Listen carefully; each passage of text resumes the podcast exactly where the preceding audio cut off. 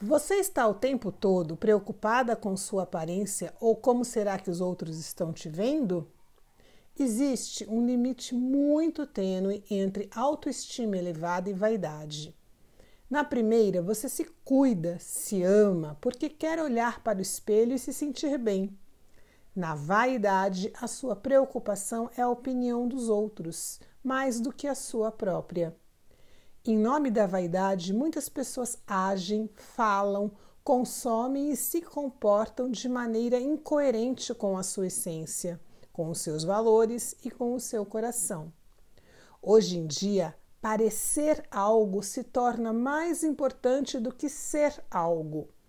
Em nome de aplausos e aprovação social, vale a pena parecer inteligente, descolada, bonita, querida. Será?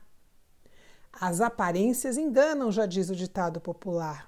Mas você não engana a si mesma quando está fingindo ser o que não é só para agradar os demais. Seja você mesma. Olhe para o seu conteúdo. Valorize e honre a sua maneira única de ser e de se expressar. Seja exclusivo, original. Pirataria é crime.